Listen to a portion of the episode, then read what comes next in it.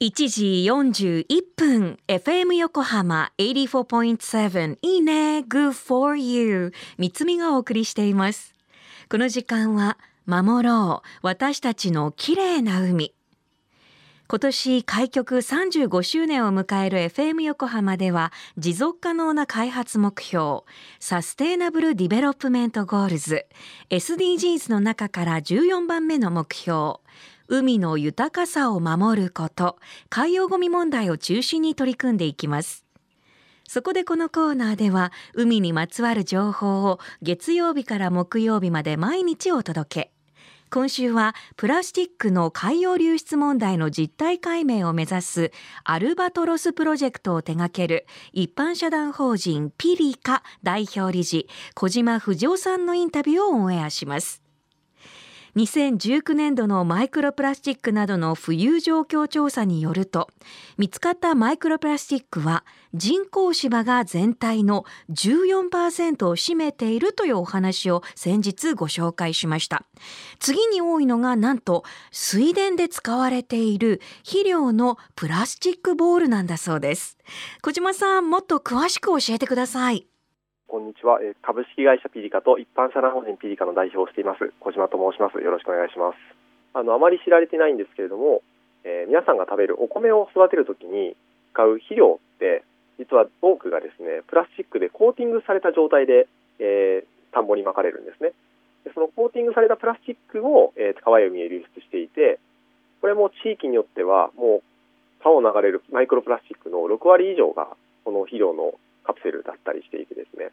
これはこれで我々も消費者としてのお米っていうのを見直していかないといけなかったり、あと、のお米を作られている方にも何かしら対策を考えていただかないといけない問題だというふうに思っています。今回の調査を通じて、やはりこのマイクロプラスチックの問題って、まあ、日本全国どこにでも、まあ、ひょっとすると世界中にあって、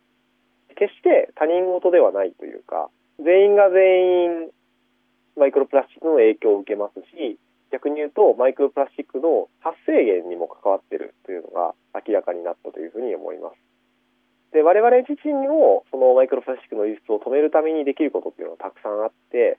例えば消費者としてなんかそのプラスチックの肥料が使われてないようなお米を探して買うとかですねあの人工芝のコートがたくさん使われていて溝の中に人工芝溜まってたら掃除を提案してみるとかですねあのプラスチック製品を屋外で使うときには気をつけるとか、まあ、いろいろできることがあると思うので、まあ、ぜひ地道な一歩一歩あの改善のためのアクションというのを取っていただけると嬉しいなというふうに思っています。で我々このマイクロプラスチックの調査を世界10カ国でやっておりましてそのほとんどは東南アジアで国連環境計画さんと一緒にプロジェクトを実施しています。タイ、ベトナム、カンボジア、ラオスというメコン川流域で調査を行っています。でその他にもえーと、我々独自にやっている調査がいろんな地域でありまして、え、同じくアジアのインドネシアとか、え、アメリカとか、え、ヨーロッパのイギリス、フランス、オランダなんかでも調査を実施しています。えーと、実は、はい、どれも今まだ分析中なんですけれどもあの日本のプラスチック流出のなんか割合とか成分と結構地域ごとに違いがあるなというふうに、え、感じています。例えば日本だとポリエチレンと呼ばれるプラスチック製品のかけらが多いんですけれども、例えばアジアの方だとポリプロピレンが若干多めに出ていたり、えー、とヨーロッパの方だとポリスチレンあの発泡スチロールみたいに使われるあのものなんですけども、えー、それが多く出ていたりして多分地域ごとにこうプラスチックの使い方とかどこに用いるかっていうのが変わってくるのかなとその結果なんか起きてくるこう流出っていうのも変わっているんじゃないかなというふうに思っています。で基本的には、えー、調査地点数をもう国関係なくどんどん増やしていくそうやってあのいろんな地域の問題を理解して対策を考えていくっていうのがまず一つ。でもう一つは我々の調査で今調査できている浮くプラスチックとまだ調査できてない川底に沈んでしまうプラスチックがあるので沈んでしまうようなプラスチックについても調査手法を作って調査をしていく、えーと、今年以降の課題だというふうに思ってます。その調査地点数を広げるために今考えていることとしてこれまでは僕たち自身が全国各地に出張して調査をしていたんですけど今後は調査装置を安くあの簡単に使えるようにしていろんな環境調査会社さんとか、え環境 NPO、NGO さんに使っていただけるようにしてあのいろんな地域で調査が広がっていくように後押しをしていきたいとも考えています。小島さんありがとうございました。海に流れ出ている海洋プラスチックの問題は世界共通なんだけど流出しているプラスチックの種類はその地域の生活環境によって大きく違うとのこと、まあ、これからもさらなる調査を重ね流出してしまうプラスチックを減らしていくためにも調査地点数を広げておきたいですよね。で、そのために小島さんたちはマイクロプラスチックの流出を調べる機械アルバトロスを安く使いやすくして様々な調査会社や NPO の方にも使ってもらえるようにしたいともおっしゃっていました。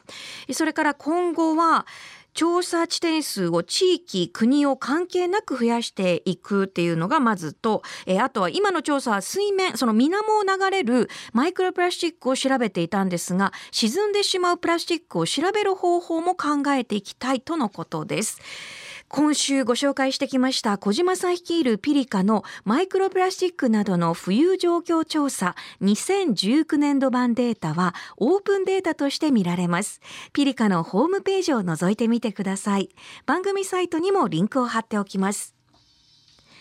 FM 横浜ではこれまでも公開収録などの場で皆さんと一緒にゴミ拾い活動を行ってきましたが、今年はより多くの方たちと海岸はもちろん街でもゴミ拾いをしていく予定です。さらに FM 横浜はこの取り組みを県内の湘南ビーチ FM、レディオ湘南、FM 湘南ナパサ、FM 小田原のコミュニティ FM 各局と、その他県内の様々なメディア、団体のご協力を得ながら進めていきます。これらのメディアは、神奈川、守ろう、私たちのきれいな海実行委員会として、日本財団の海と日本プロジェクトの推進パートナーとして活動。詳しくは FM 横浜、守ろう私たちのきれいな海特設サイトをご覧ください。開局35周年の今年は皆さんと共に神奈川の海をきれいにして全国、全世界に誇れる自慢できる海にしていきたいと思っています。FM 横浜、守ろう私たちの綺麗な海 Change for the Blue 来週もお楽しみに。